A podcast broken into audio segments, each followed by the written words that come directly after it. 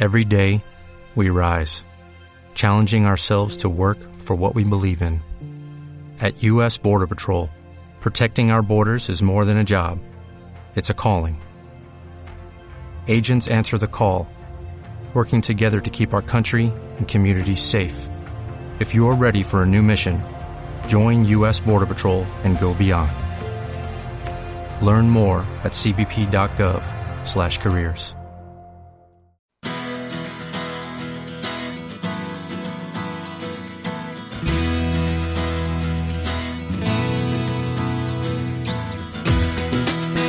Después del trabajo, After Work, con Eduardo Castillo, Capital Radio.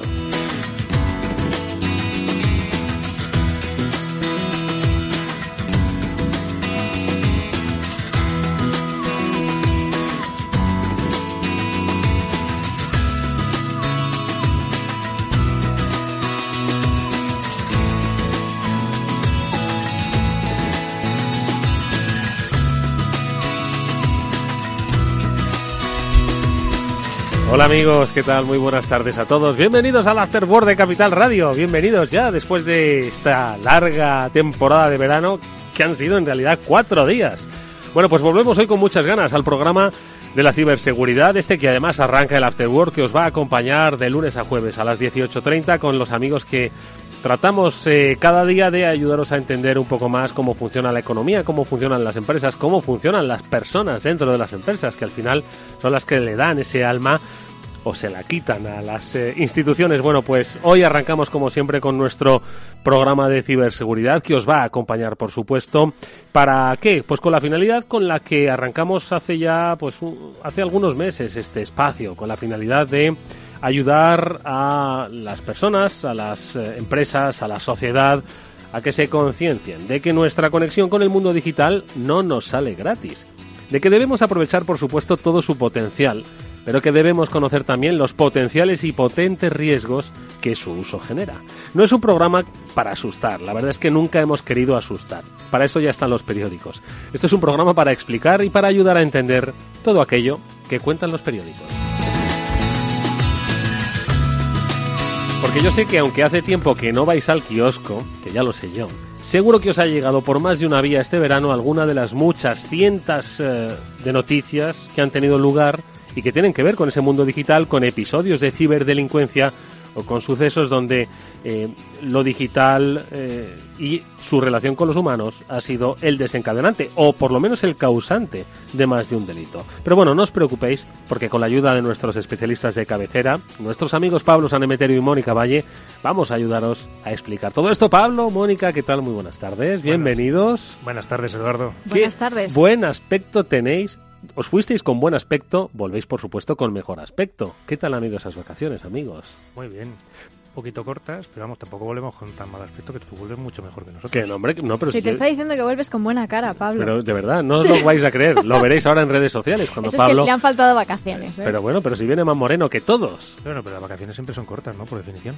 En fin, bueno, un día vamos a hablar de eh, si en estas eh, vacaciones recordáis que siempre se decía que había medidas de seguridad, ¿no? Oye, en vacaciones que dejáis las casas vacías, las ciudades solas bueno, pues tomar precauciones. Entiendo que también habrá que empezar a dar precauciones para los veranos cuando dejamos nuestras oficinas pues un poco mm, relajadas en cuanto a esto de la, de la ciberseguridad, ¿verdad? Si os acordáis, nos fuimos de vacaciones a finales de julio recordando que la ciberseguridad no se va de vacaciones, no, cierra, por vacaciones. en verano y que es incluso cuando hay que estar más pendiente porque al igual que los ladrones saben cuándo te vas de vacaciones y dejas la casa sola, pues también están pendientes cuando dejas esos sistemas desprotegidos para intentar colarse en ellos. Oye, luego lo vamos a comentar en nuestra sección de noticias, pero anda que no ha dado de sí este verano. ¿eh? Mucho, pero mucho, mucho. Ha habido muchas noticias y ha habido algunas muy graves y muy polémicas que las vamos a comentar. Por, por supuesto. supuesto que las vamos a comentar porque, como digo, para eso están aquí, para ayudarnos en esta labor didáctica.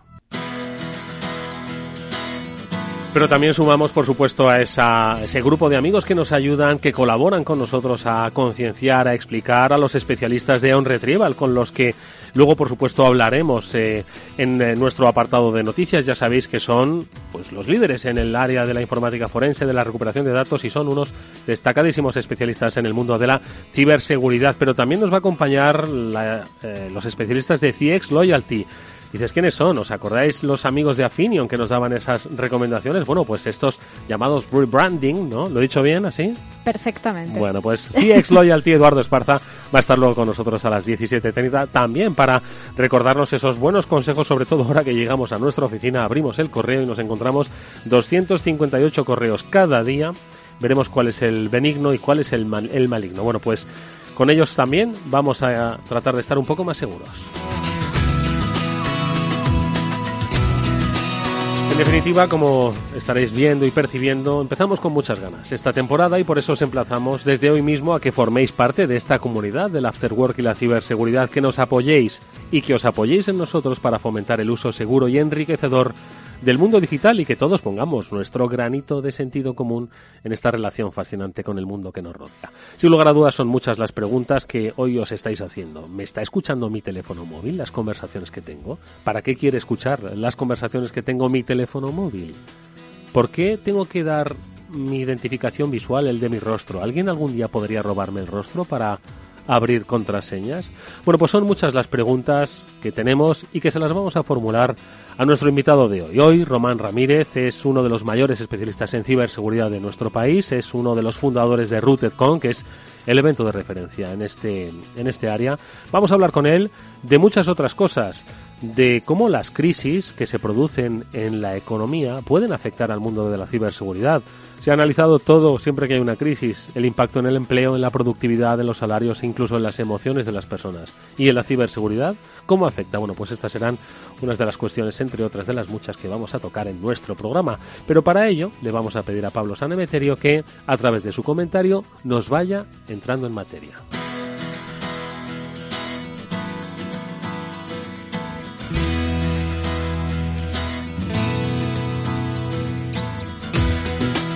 Queridos oyentes, este verano la verdad es que la palabra que más he oído repetirse, sobre todo desde estos últimos 15 días, es la palabra recesión y la amenaza que supone la recesión. ¿La habéis oído, verdad, Eduardo? Bueno, perma pero permanentemente. ¿eh? Yo que sí he comprado el periódico, ¿eh?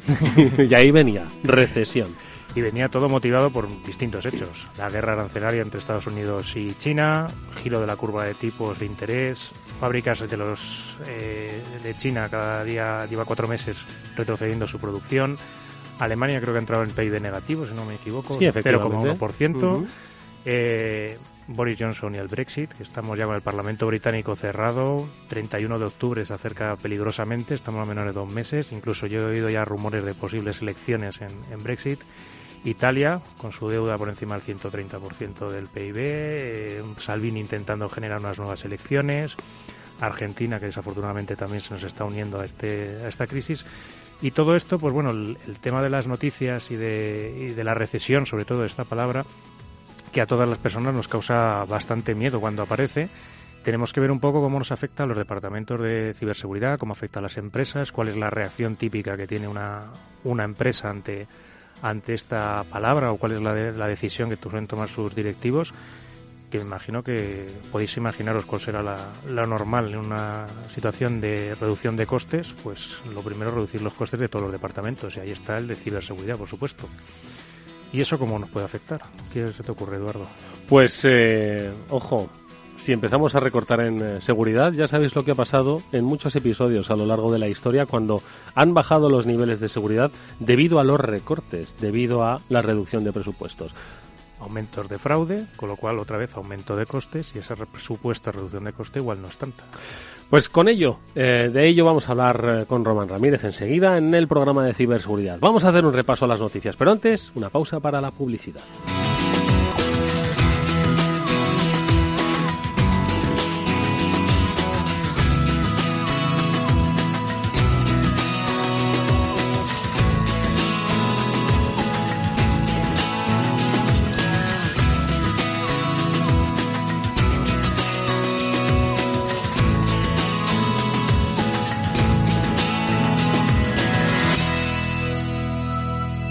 After Work con Eduardo Castillo.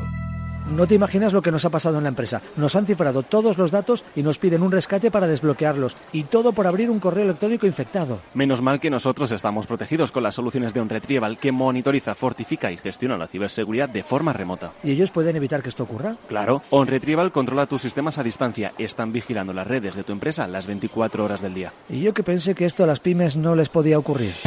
OnRetrieval, especialistas en recuperación de datos, informática forense y ciberseguridad. Llámenos al 900 900 381. En este país, cada vez que escuchamos este sonido, nos transformamos en expertos en fútbol. Bienvenidos a Movistar. Aquí tenéis todo el fútbol, toda la liga, toda la Champions y la Europa League. Y ahora con fútbol gratis toda la temporada. Expertos en fútbol. Movistar es vuestra casa.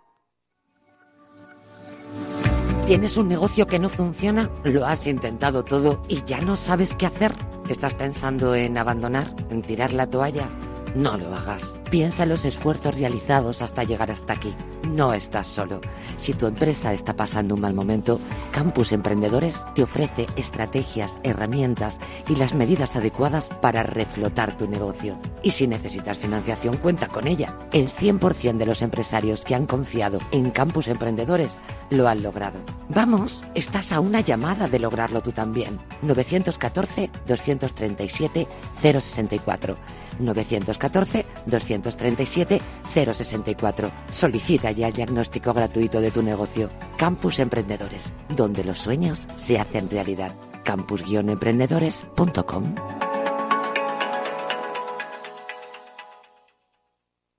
En CX Loyalty llevamos más de 40 años trabajando para conocer y comprender a los consumidores. Gracias a esto, somos líderes mundiales en diseñar, crear y gestionar programas de fidelización para algunas de las empresas más grandes del mundo. Desarrollamos propuestas de valor para mejorar el día a día de las personas y por eso, desde CX Loyalty, queremos ayudarte a que te encuentres más seguro con nuestro Consejo de Ciberseguridad, todos los lunes a las 19.30 horas en el Afterword de Capital Radio. No te lo pierdas.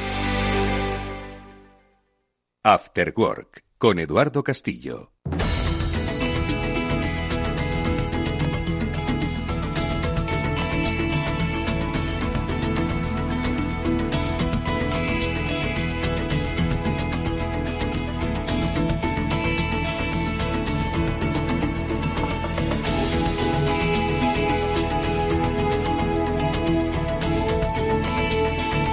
Bueno, pues es ya tiempo de noticias y hoy va a ser Elaine García, la responsable de marketing de On Retrieval, la que nos dé una noticia que seguro que os ha llamado la atención a todos eh, estos últimos días. Un hacker español que está, al parecer, causando furor en Estados Unidos. Elaine, ¿qué tal? Buenas tardes. Cuéntanos quién es este hacker y, sobre todo, qué lecciones podemos sacar de esta historia. Buenas tardes.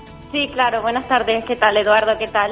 ¿Cómo estáis ahí en el estudio? Pues encantados de arrancar ya la temporada, encantados de arrancarlo con amigos como vosotros, que por supuesto la próxima semana nos volveremos a oír y nos volveremos a ver y dispuestos, pues como decíamos al principio, Elaine, pues a compartir conocimiento y sobre todo concienciación en este mundo fascinante, pero cada vez pues más complejo.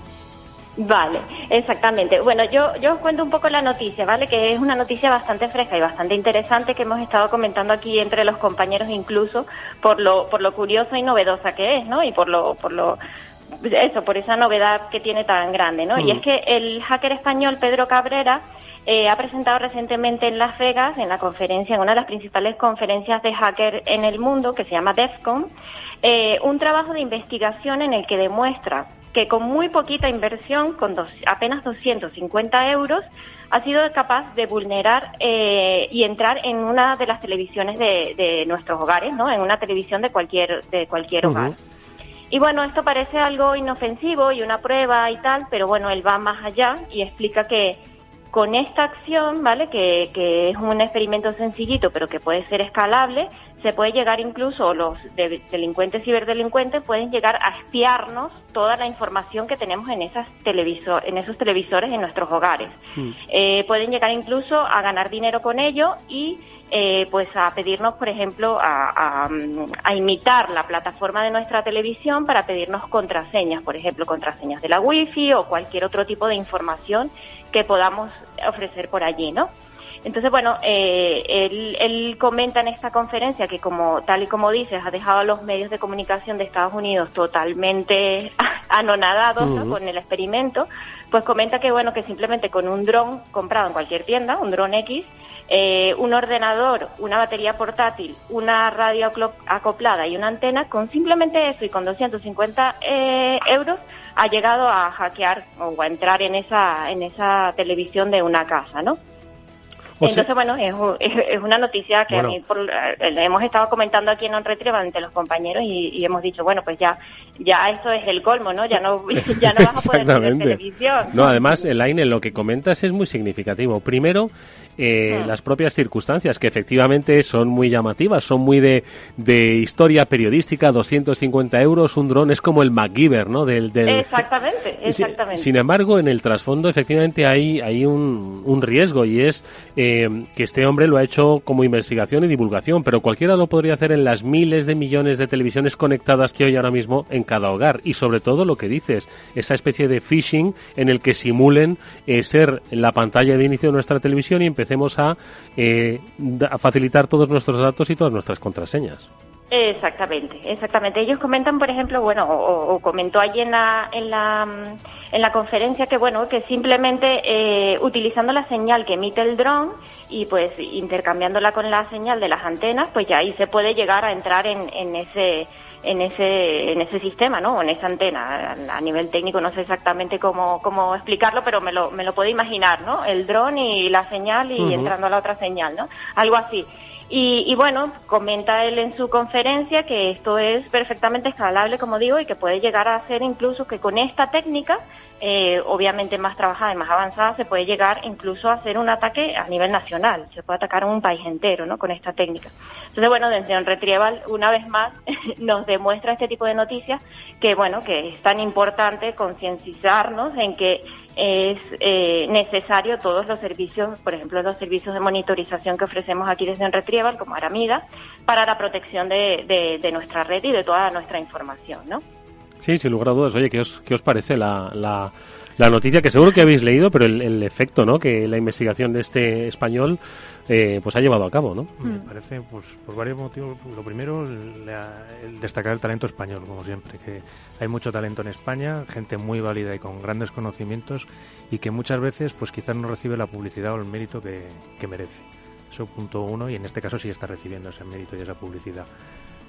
La otra, pues bueno, la parte técnica y, el, lo barato, entre comillas, que puede resultar atacar a un país, la señal de televisión de un país. Imagínate un ejército. Uno de los casos, yo creo que mencionaba Pedro, era acercarte al repetidor, es decir, uno de los puntos débiles de la señal de televisión puede ser los repetidores donde reciben una señal y luego la amplifican hacia las, hacia las televisiones.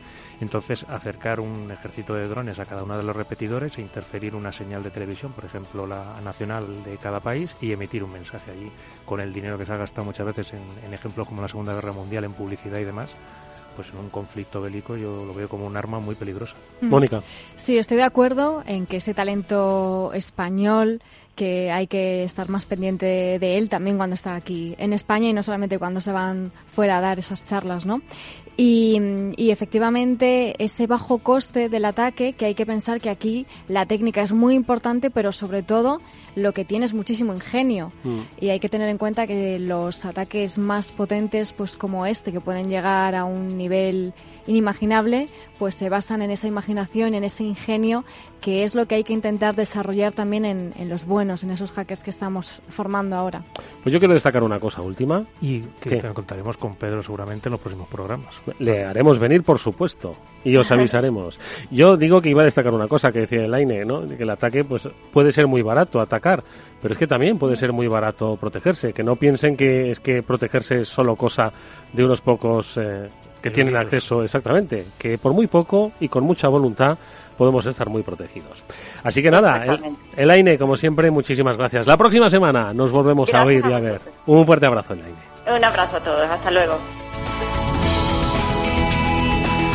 Bueno, ya sabéis, lo ha dicho Elaine, Aramida, ese es el nombre de uno de los productos que nos ayuda a, que a monitorizar y dar respuesta ante incidentes eh, en nuestra compañía. Lo ofrece un Retrieval, que como os decía al principio, son grandes especialistas en recuperación de datos y en informática forense, pero también en el área de ciberseguridad. ¿Qué hace este Aramida? Bueno, pues previene y avisa al cliente de posibles incidentes o ataques en su red, que es que ocurren, ocurren en pequeñas empresas en pequeñas empresas de negocios de lo más variopintos, no necesariamente tienen que ser de sectores estratégicos para el país. Así que ojo, tenéis la posibilidad de tomar rápidamente medidas necesarias y evitar un desenlace nefasto dentro de vuestra organización. Si no os lo creéis, escuchad cada día las noticias que os traemos porque las empresas, por desgracia, son protagonistas de esta sección. 900 900 381 900 900 381 ese es el teléfono en el que podéis contactar con los especialistas de On Retrieval. Más noticias que de verdad nos van a dejar indiferentes. Pero antes de comentarlas, ¿qué os parece si damos eh, paso, pie y saludo a nuestro amigo invitado, Román Ramírez? Porque es que yo creo que se estaba mordiendo la lengua. Román, ¿qué tal? Muy buenas tardes. ¿Qué tal, Eduardo? Buenas tardes. Un placer tenerte por aquí de nuevo. Gracias por estar con nosotros. Oye, Román, eh, ¿qué te parece? ¿Quieres comentar lo que la noticia que nos traían los especialistas de On Retrieval de de Pedro y sobre todo lo que deriva ¿no? de la investigación que ha realizado. Bueno, como han comentado tanto Pablo como Mónica como tú mismo, el talento que hay en España es monstruoso y Pedro es un monstruo, vamos, eh, de, muchos niveles. Entonces, realmente a mí me parece alarmante que sea tan sencillo y tan barato poder interferir la señal de, de una emisión televisiva. Imaginaos esta situación, yo estoy en una guerra eh, atacando un país, por ejemplo, y, y, simultáneamente estoy amplificando las consecuencias de cada ataque a través de la televisión y genero terror, pánico, vamos, da mucho que pensar. ¿eh? Sí, sí, desde luego como terrorismo puede ser un arma muy peligrosa. Sin lugar a dudas. Mm, que era una de las cosas que comentaba. O sea, no es solo el tema de interferir la señal, sino generar una señal falsa que parezca la verdadera, con lo cual ahí es donde generar la mayor parte de la alarma y, el miedo. Sí, sí, de deepfakes y ya todo, el full equipo para generar completo, completo. Oye, ¿y qué os parecerá? Esta la tenía que sacar y destacar la primera, porque también ha llamado mucho el titular y lo hemos comentado en más de una ocasión. ¿Os acordáis cuando hicimos el programa sobre mitos y mm, realidades del mundo de la ciberseguridad? Hablamos de la invulnerabilidad que tenían los dispositivos de iPhone, ¿no? Lo hablábamos como mito. Y efectivamente, forma parte del mito porque si no me equivoco, eh, han logrado, si, eh, pues el que hackear un, iPhone, Pablo, tú que eres usuario. A ver, cuéntanos, ¿qué es lo que ha pasado? O Mónica, a ver quién me lo cuenta. Bueno, lo que se han descubierto son una serie de vulnerabilidades, 14 vulnerabilidades que tenían estos dispositivos de Apple. No se han descubierto ahora, sino que datan ya desde febrero. Y lo más curioso de todo, o no, es que ha sido su competencia Google, unos investigadores de Google los que descubrieron estas vulnerabilidades de Apple. Eh, la misma Google se lo hizo saber a Apple para que pudiera parchearlo. Y de hecho, el parche, lo que es el iOS 12.1.4, muy importante, el iOS 12.1.4, es la última versión del iPhone que todos los usuarios de iPhone deberíamos tener. Porque, ¿Cuántas veces hemos hablado, Eduardo, de la importancia de actualizar dispositivos móviles, ordenadores, sistemas operativos, aplicaciones, etcétera. A ver cómo es. Lo hemos, eh, hemos 12... 12.1.4. O 12.4.1. A ver. Es la última ¿Cuál versión es la última? Pablo, ¿tú cuál tienes? De Apple. 12.4.1, ahora te lo digo que lo estoy buscando yo bueno, también. mientras ellos buscan qué versión tienen en sus iPhone, ya sabemos que ambos tienen este sistema operativo. Ya tenemos el ataque. Claro, ya lo tenemos. van a dirigir un ataque a vosotros. Bueno, el caso es que Apple ya ha lanzado el parche para corregir las vulnerabilidades allá por febrero. ¿vale? Entonces, eh, todos los que tengan eh, la última versión del sistema operativo de iPhone están cubiertos ante este tipo de vulnerabilidad, lo que no significa que se puedan descubrir otras, porque como bien decía Eduardo, pues ningún sistema es invulnerable y eso es algo que hemos repetido hasta la saciedad y, que no venga nadie a deciros nunca eh, queridos oyentes, que tenéis un sistema totalmente seguro, que estáis utilizando una app totalmente segura. Y en esto, Pablo, os va a contar qué es lo que ha pasado con este ataque. No hay sistema sea infalible. Bueno, en este caso eh, lo han publicado también en Google. Tiene la verdad es que un equipo de, de investigación y de búsqueda de fallos muy, muy potente. De hecho, lideraba un español hasta hace bien poco es eh, una parte de ese equipo. Y, y, bueno, pues han descubierto siete vulnerabilidades en navegador web, cinco en el, en el kernel y dos en las, en las sandbox. El, el tema del navegador web, pues el, problema, entre comillas, o lo que permite son ataques tipo watering hole, se llaman en, en la terminología. Básicamente el nombre viene por por las sabanas africanas y donde van a, cazar normalmente los depredadores, que es en los, en los lagos, donde van las gacelas a beber agua y ahí es cuando les atacan los depredadores. Y en este caso lo que consiste es en infectar sitios eh, legítimos, sitios donde normalmente vas a ver noticias, contenidos normales, donde no esperas que haya ningún tipo de, de ataque y eh, justo ahí es donde te atacan y te infectan a través del navegador, que es la herramienta más utilizada, que todos utilizamos para ver las noticias, para ver el correo, etcétera y a través de ahí pues te instalan un malware y a partir de ahí pues han conseguido leer las conversaciones de WhatsApp, tener acceso a todos tus datos del móvil una vez te tienen ya comprometido y en estos niveles de eh, afecto al navegador, luego afecto al núcleo sistema operativo y consigo escaparme de los de los aislamientos de proceso, pues es donde está digamos la, la mayor gravedad de las vulnerabilidades. ¿Qué te parece, Román? Eh, todos los que trabajan en seguridad siempre han avisado que uno no tiene que pensar que por tener una determinada plataforma estás metido en una fortaleza. A mí lo que me parece preocupante es que en las empresas haya gente que en entorno profesional piense de esta manera, que crean que por elegir una determinada plataforma tecnológica están más protegidos. Y esto ha venido a demostrar pues bueno, que era un mito y ahora entiendo que hay mucha gente que está haciendo análisis forense de todos sus dispositivos, porque vete tú a saber cuántos pueden tener ahora mismo malware. Efectivamente. Bueno, pues eh, dime, Mónica. No, que respecto a la actualización, la que se publicó en febrero era la 12.1.4, pero efectivamente ahora la última que hay es la 12.4.1, ¿vale? Para no liarnos. Entonces, la que tiene que tener los usuarios de iOS es la 12.4.1, 12.4.1. Hace tiempo que pasó el parche. Bueno, Y a lo mejor las últimas versiones han parcheado alguna vulnerabilidad nueva que todavía es desconocida, que ¿Eh? no nos la ha dicho Google. ¿eh? Exactamente, así que ojito, escuchad este programa. Aquí os vamos a mantener actualizados para que actualicéis vuestros dispositivos. A ver, más cosas que también son pues carne de titular, porque es que llama mucho la atención. Eh, han registrado lo que puede ser un cibercrimen haciendo esto, yo no sé si lo llegamos a, comentar aquí en un programa, han imitado a través de inteligencia artificial la voz de un directivo para dar una orden de transferencia. Ha sido como una especie de fraude del CEO, pero con voz. Con voz. Esto lo hemos visto en una charla, además, precisamente de Rooted Con. La ponía Pablo González también, que pasó por aquí, y no recuerdo al otro ponente, lo siento. la verdad es que soy, en algunas cosas soy un desastre, pero eh, con, su, con su compañero la, la presentaron y, y, pusieron un ejemplo de cómo, gracias a redes neuronales e inteligencia artificial, puedes imitar la voz de otra persona teniendo la suficiente exposición. Esta persona necesitas varias horas de vídeo y de audio de ella y conseguían reproducir bastante. O sea, que te puedes ir a YouTube a una conferencia del CEO de una empresa. Sí, es una es una evolución de esa inteligencia artificial que es el deepfake, que digamos que con toda esa información que decía Pablo, lo que consigues es incluso no solamente la voz, eh, sino incluso la imagen. Hay muchos vídeos que circulan por internet, cualquiera puede buscar en Google deepfake vídeos deepfake y encontrará vídeos incluso de eh, expresidentes de Estados Unidos, que están diciendo algo que jamás han dicho.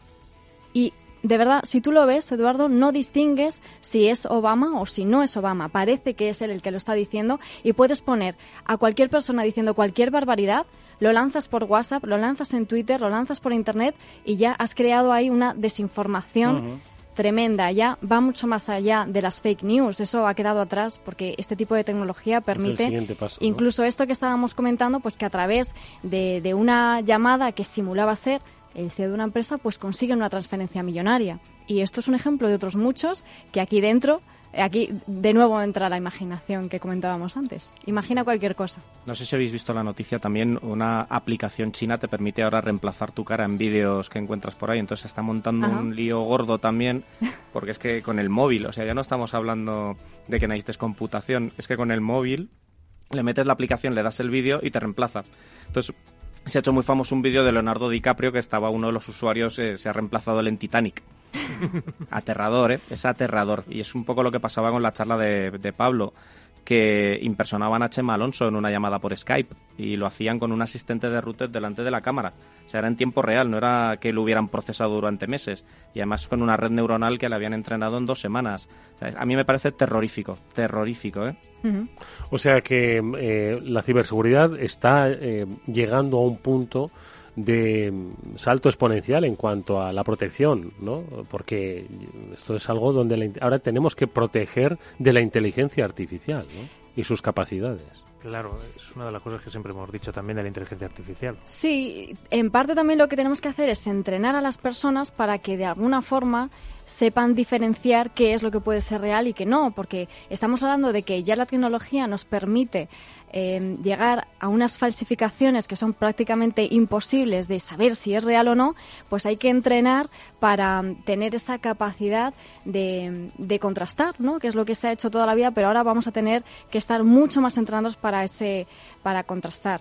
¿Por qué? Porque imagínate que combinamos el ataque de Pedro que mostró en la DEFCON con este deepfake. Imagínate que creas un vídeo con un presidente lanzando un mensaje de pánico absoluto Sí, una y con los el mundos, y con ¿no? la técnica de Pedro lo lanzas en los televisores de millones de personas. Ya estás creando, El pánico. ah, vamos, estás creando una auténtica ¿Recordáis el hack de la Syrian Electronic Army a la cuenta de Twitter de Associated Press? Sí, justo Sí, exacto, que- Recuérdalo, recuérdalo a los oyentes. Pues eh, tomaron el control de la cuenta de la agencia de noticias Associated Press y pusieron el típico tuit que decía Casablanca atacada, Obama herido, Sí, más sí. noticias eh, urgentes.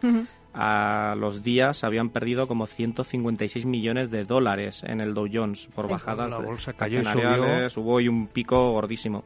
Y como dice Mónica, esto ya lo hace con vídeo y Claro. va a ser, vamos, el caos en la calle. Claro. Se llamaba Enrique Blanco, el compañero de Pablo Enrique, Ganzo. sí. ¿eh? Bueno, De pues eh, por eso debéis estar en la RUTEZ, por conocer por dónde se mueve la investigación, para lo bueno y para lo malo. Más cosas. ¿Recordáis el programa que hablamos de eh, criptomonedas?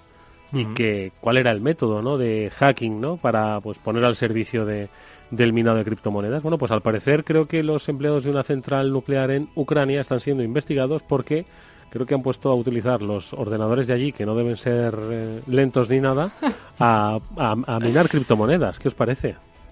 Claro. Ya que te Pues, pones a mirar ya que te criptomonedas, pues hazlo bien, ¿no? Bien, coge ordenadores potentes, no cojas el de tu casa. ¿Qué, qué es lo que ha pasado exactamente? Pues bueno, el- básicamente lo que han usado es la- los ordenadores y la computación del- de una central nuclear.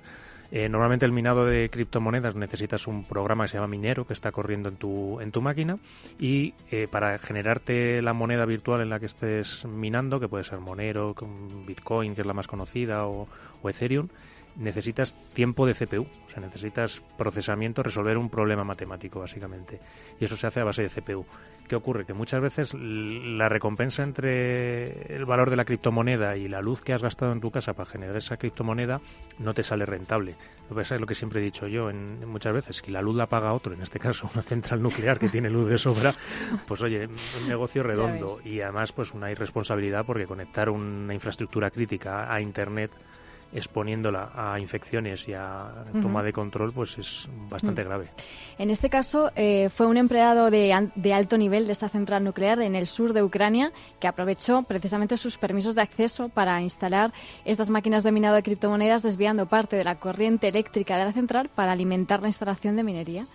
Así que Pues, la luz le salía gratis, las máquinas. algo falló gratis. también en la ciberseguridad de esa central nuclear. Bueno, pero nos hemos enterado también porque los controles han funcionado también de alguna forma. Vamos a ponerle que alguien se ha Eso enterado. también es Escuchad, yo creo que Román vino al programa cuando estuvimos hablando de infraestructuras críticas. ¿Es posible? Sí, sí, sí. De hecho, un ejemplo yo creo que lo pusimos de esconder mineadores de bitcoins en el falso suelo técnico de las empresas y total, estás chupando electricidad de otros y les pones un modem GSM y que, vamos, que se conecten fuera todo el rato. Yo creo que vamos a ver más cosas de estas, porque al final infraestructuras con muchísima computación hay a, a cientos por ahí corriendo, o sea que...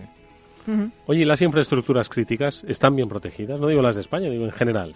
Bueno, eh, Va por barrios. va por barrios, efectivamente. Hay empresas que han invertido mucho dinero y eh, hay una- un nivel de seguridad, digamos que adecuado, y luego hay otras zonas que claramente no están muy allá. Obviamente habéis hablado de Shodan en el programa. Eh. Cualquier búsqueda vas a encontrar dispositivos de Honeywell, Advantech, etcétera, Siemens, hay muchos fabricantes. Con que hagas una búsqueda rápida te encuentras cosas. El otro día lo comentaba con unos compañeros de, una empresa, que muy amigos además y también muy amigos de Pablo, que, claro, me sorprende que yo voy a Shodan, busco Exxon y me siguen saliendo todas las gasolineras de Exxon en Estados Unidos. Pero es que es lo peor, es que cuando te conectas a la gasolinera te dice dónde está. Y ya les robaron combustible así. O sea, se presentó un pollo con el coche y empezó a recargar y el otro le daba desde... Y yo, claro, yo decía, pero ¿cómo es posible que esté pasando esto? Si ya lo sabes, si ya ha salido en prensa, pues me explicaron que muchas empresas energéticas eh, tienen subcontratas intermediarias que se encargan de estas cosas. Entonces es mucho más difícil para ellos controlar a la subcontrata. Y claro, yo iba, me, me, iba montando un panorama mental diciendo, Dios mío, Dios mío, Dios mío, menos mal que me voy a ir al monte o algo. Sin duda alguna. ¿eh? Por cierto, que decíamos antes que es Google, ¿no? La que ha descubierto, ¿no? Ha sido Google. de Google, ¿no? La que ha descubierto estas vulnerabilidades del, eh, del iPhone, pero ojo que en el Google Play se ha descubierto otro tema, y es que al parecer eh, era una aplicación para precisamente escuchar la radio, o por lo menos esa era la finalidad buena. Detrás creo que había una trampa bastante, bastante mala. Ya hemos dicho que aquí nadie está a salvo y aquí el investigador ha sido investigado. En este caso, los investigadores de SET han sido los que descubrieron este primer spyware que está creado sobre los cimientos de un malware de código abierto que, bueno, que ha eludido el proceso de examinación de aplicaciones que realiza Google.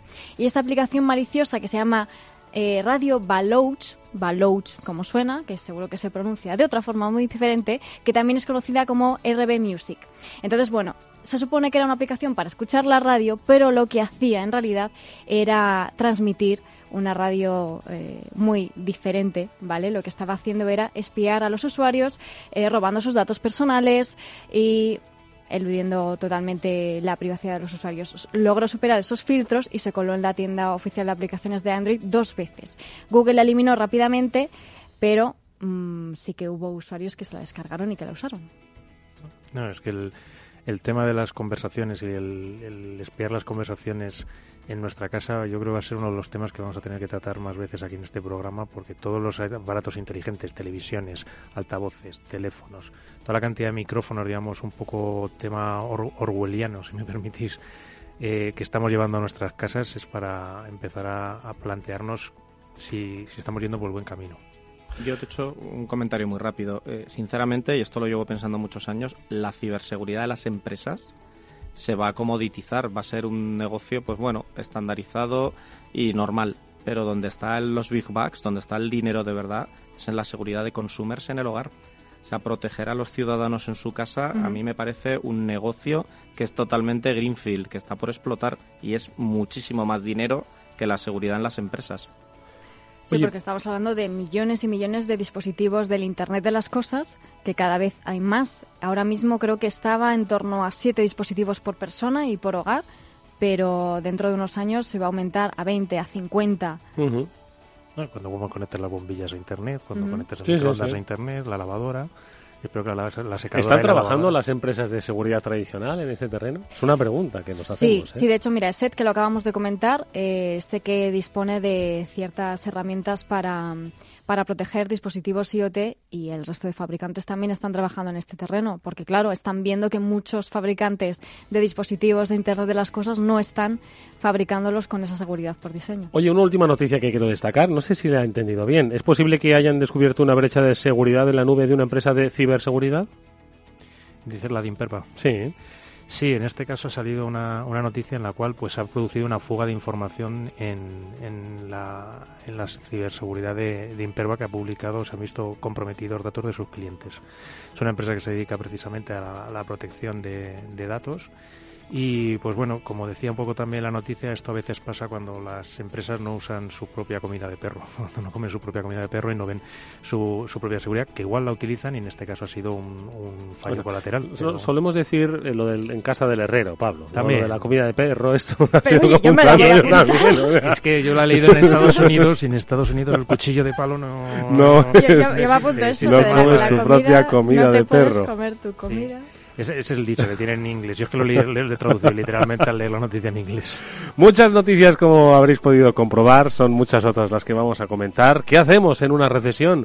¿Vais a recortar en serio en seguridad? Eso lo vamos a hablar con nuestro invitado.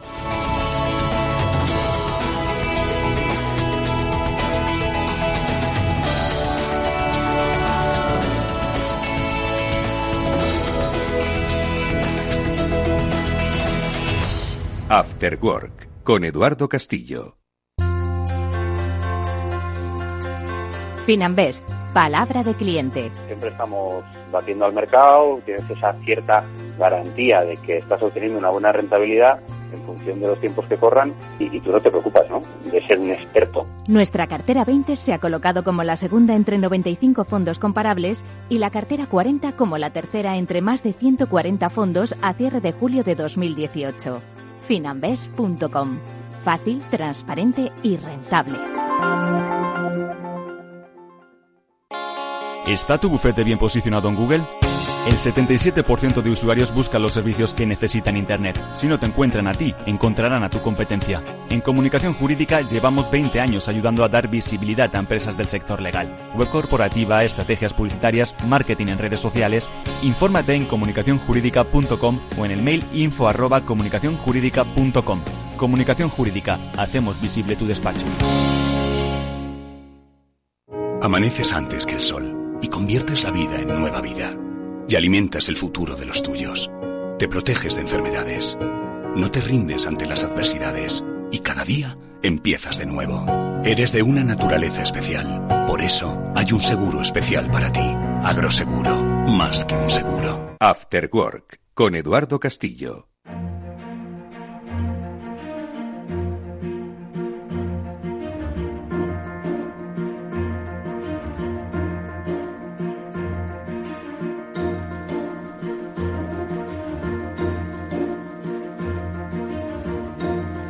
Pues Román Ramírez, al que ya por supuesto habéis oído y habéis conocido desde el principio de este programa, es eh, pues eso, un personaje destacado del mundo de la ciberseguridad, es fundador de la RootedCon, que como sabéis es el evento de seguridad más importante de España. Tiene 20 años de experiencia en el sector, eh, tiene experiencia en el manejo de la seguridad de la información de grandes compañías, eh, grandes compañías cotizadas, y hoy es un profesional independiente que ofrece sus servicios en áreas interesantísimas que cree que pueden ser, Román, pues eh, no solo un buen objeto de negocio, sino algo que deben plantearse las empresas. Hablabas de la transición de la ciberseguridad.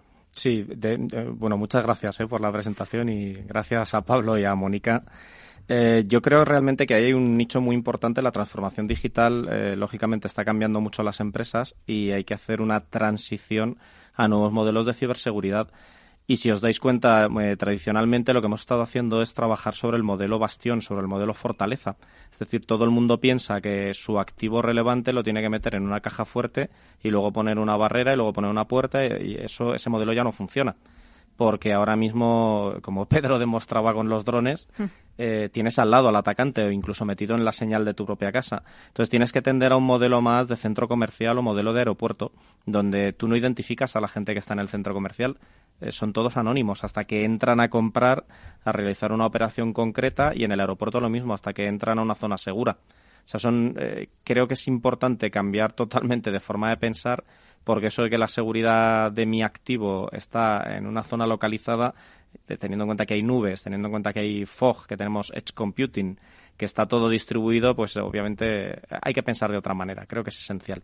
Y luego la arquitectura de seguridad, pues lógicamente hay que cambiarla, como hay que cambiar la arquitectura de las empresas cuando tienes que trabajar en el mundo moderno. Las gracias, como siempre, a ti por, venir y por dedicarnos tu tiempo en, en el programa y, me gustaría que nos comentaras un poquito más temas de, precisamente estos temas de transformación y de arquitectura, cómo se deben enfocar en las empresas mm. modernas a día de hoy. Uf, es una pregunta amplia esa. Eh, depende sobre todo mucho también de las eh, empresas en general. Entiendo que todos conocéis la frase de Peter Drucker de la cultura se come a la estrategia por las mañanas para desayunar. O sea, es esencial, esencial trabajar en la cultura empresarial de las organizaciones. Si la empresa no quiere, no va a cambiar. Entonces, por mucho esfuerzo que hagan sus mandos, su board o, o, la estrategia planificada, si la empresa no quiere y no cambiar la cultura, esa empresa no va a cambiar de ninguna manera. Entonces, yo creo que es esencial y en ciberseguridad trabajar primero en la cultura de la organización. Si no has cambiado la cultura de la organización, cualquier actividad que hagas va a ser eh, baldía y vas a trabajar en balde realmente porque la, organización no va a asimilar ese cambio, no va a asimilar esos procesos. Entonces, en mi opinión, paso uno, entender la cultura de la organización, saber en qué organización quieres promover un cambio, descender el cambio cultural para que cada persona lo asimile y luego cambiar procesos, reestructurar la forma de hacer las cosas y bueno, eso cuesta, lógicamente. Es complejo. Porque una cultura de la ciberseguridad, por ejemplo, tan importante, tiene que estar en toda la estructura de la empresa, pero tiene que empezar por el nivel directivo, ¿no? Si no está ahí, ya no hay nada que hacer. Totalmente de acuerdo. ese concepto de front top to bottom es esencial en ciberseguridad porque además, eh, esto ya es una opinión particular mía, ¿eh? los humanos sentimos aversión por la seguridad. Sea, realmente, eh, como no sabemos valorar bien el riesgo, y esto no lo digo yo, lo dice Daniel Kahneman en Pensar rápido, pensar despacio, lectura obligada, os la recomiendo anteayer, es un libro magistral, pues los primates en general son incapaces de valorar el riesgo que no sea inminente. Entonces, todos nos inventamos cualquier estructura negacionista para asumir que el riesgo no está. Y como además muchas veces pasa una malicia, si tú estás valorando riesgos a una organización, eh, si le bajas el impacto a una amenaza, es como decir que tu empresa vale menos, pues la gente siempre juega con la probabilidad y todos nos autoengañamos con la probabilidad como nula que es lo que pasó con Fukushima, que la probabilidad que ponían de que esto ocurriera, pues era, en fin, eh, yo no sé quién hizo esa valoración, pero si os dais cuenta, eso permea a todos los niveles de la organización. Recursos humanos tiene que entender que hay riesgos en la contratación. ¿Cómo contratas a este señor que estaba en una empresa competidora eh, cuando estamos en una licitación de 8.500 millones de dólares y de repente lo metes para que esté cerca de la gente de ingeniería? Eso sería muy lógico. Es una buena decisión, es mala decisión. Pues depende si has hecho screening, si has analizado a esta persona, si la estás trayendo sabiendo a quién traes y por qué lo traes. A lo mejor te están metiendo un implante desde la otra empresa. Entonces, recursos humanos es un área que tiene que entender la ciberseguridad y tiene que trabajar en ella, como lo tiene que entender eh, servicios generales. Acordaos lo que hemos hablado del tema de minear eh, criptomonedas. Si yo te cuelo en el suelo falso de la organización mineadores, eso no lo va a detectar nadie por ciberseguridad. Lo va a detectar la gente que está mirando las facturas de electricidad. Entonces tú a lo mejor tienes que tener primero una línea base de cuánto se está consumiendo para detectar picos. Entonces, como decías, Mónica, la ciberseguridad tiene que estar en cada célula de la organización. Pero es complicado porque estás trabajando con humanos y los humanos no quieren saber de ella. Y ya que estamos hablando de cultura, eh, las culturas empresariales son las que hacen que en tiempos de crisis se adopten determinadas decisiones. Yo decía, siempre lo he dicho así, ¿no? que las empresas siempre lo primero que recortan es la comunicación. Pero bueno, puede que... Es verdad. Lo primero que se cargan en la comunicación. Hoy se lo pensarán dos veces porque todo es comunicación. Quizás el damnificado de esto sea la ciberseguridad. Sí, pero es como decía Román, que al final eso es que no le das la importancia que realmente tiene y te acuerdas de ella cuando te pasa algo. Pasa con la comunicación. Si no la tienes bien desarrollada, cuando tienes una crisis, no puedes comunicar esa crisis, no tienes esa gestión de crisis. Y en el caso de la ciberseguridad, igual, cuando tienes una crisis de ciberseguridad, si no te has preparado, pues... El, el caso de los DIRCOMs a mí me parece muy relevante porque es verdad que era uno de los primeros puntos donde la actividad se cortaba. Sí. Y es curioso que eh, ciberseguridad y comunicación tienen muchas eh, necesidades y, desarrollos paralelos en las organizaciones. Hay un análisis que hizo Kaspersky en el 2017-2018, creo, que decía que como el 60% de las empresas SMS eh, hacia abajo, no hablaban de las grandes, hablaban de pymes y empresas de tamaño mediano, el 60% cerraban a los 5 o 6 meses de haber sufrido un incidente. sí, es verdad. Ese dato lo hemos comentado aquí alguna vez. Y es muy importante ese dato porque en el fondo tiene que ver con el valor de... Sabéis, en continuidad de negocios se suele trabajar con lo que es el annual loss expectancy, la pérdida anual estimada, y ese valor es donde pues muchas veces la gente juega con la malicia de la probabilidad y tal eso es hacer un mal cálculo del impacto que va a tener sobre tu organización el incidente de seguridad, que no es solo de las pymes, es de todas las organizaciones, porque al final tienes recursos limitados, tú no puedes subir al, comité de dirección todos los días con 20 bolas rojas en un mapa de riesgos, es que te echan al día siguiente. Entonces hay que gestionar y la crisis o recesión o reducción de inversión obviamente tiene una consecuencia directa con ciberseguridad. Oye, ¿y cómo, eh, cómo se produce, por qué un incidente, como habéis dicho, puede eh, derivar en el cierre del negocio de una compañía?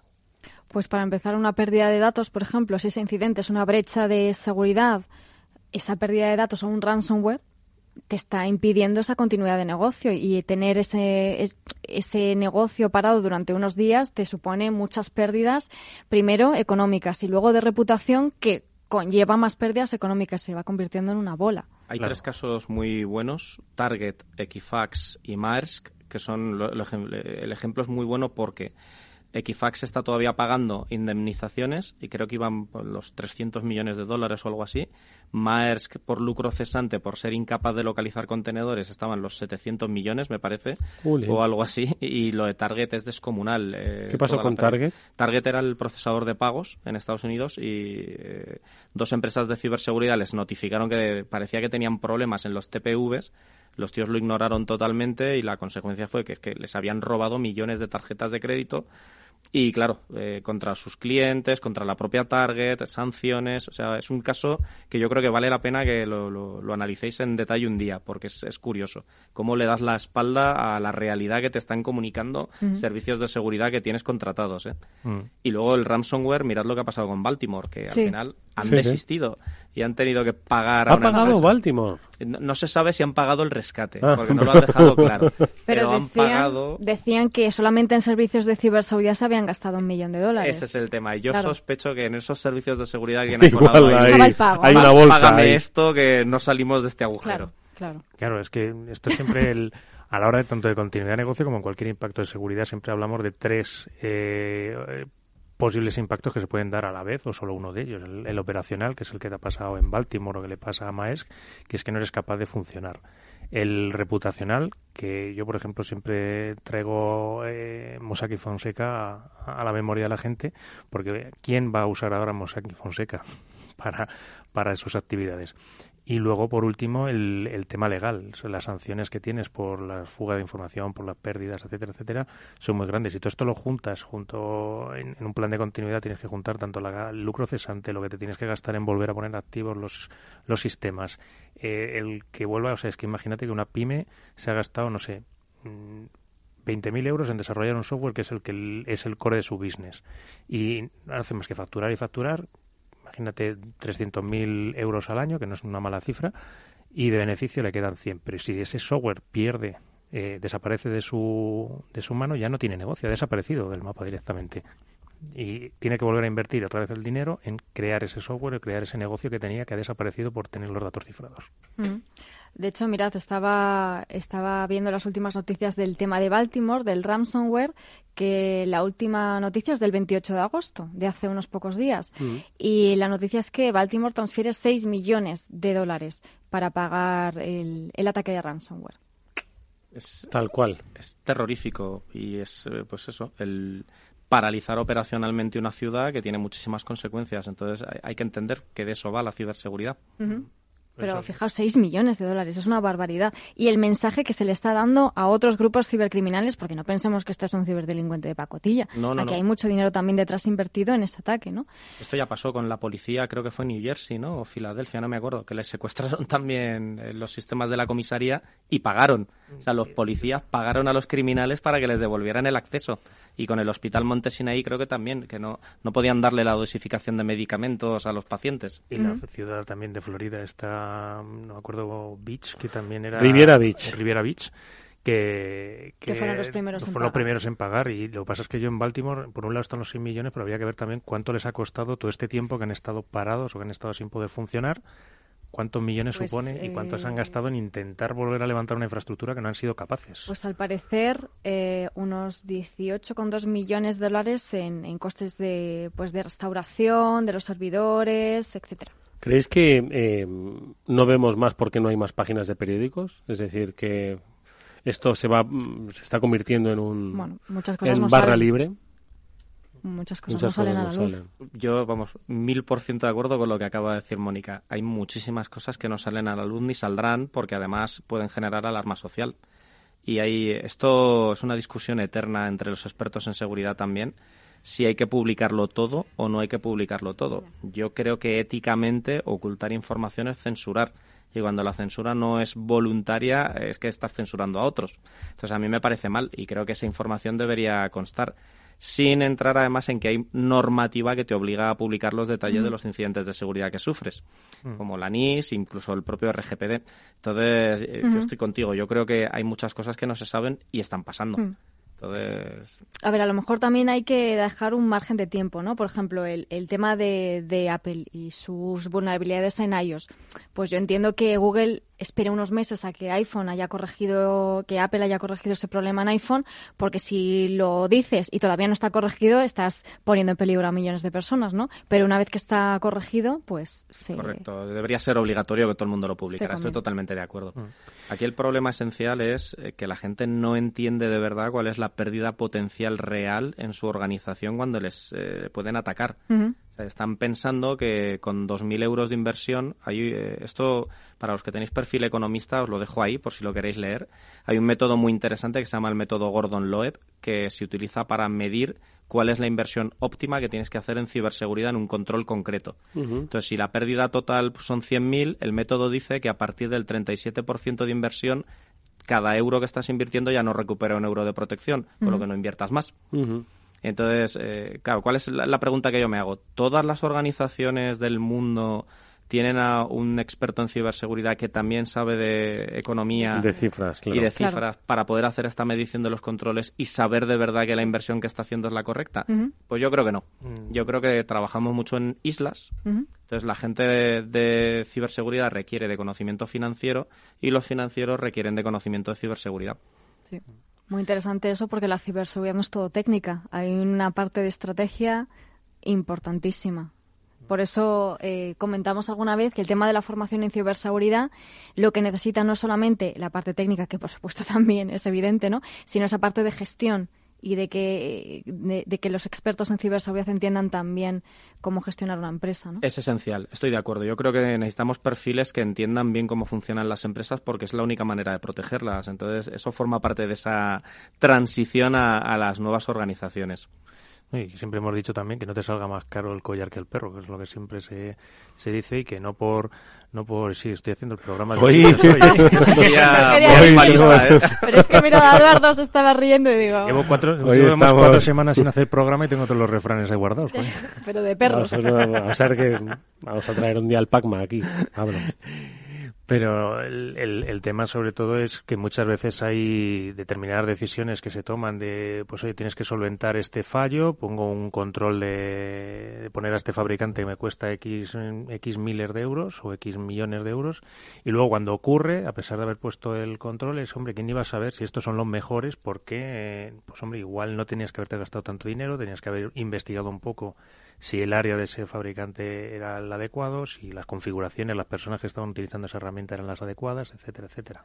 Ahí también hay una parte muy eh, proteccionista de la gente que trabaja en ciberseguridad y es que si yo contrato a super empresa ultra conocida y pago una millonada y luego nos hackean, es que había contratado a estos, esto estaba bien hecho.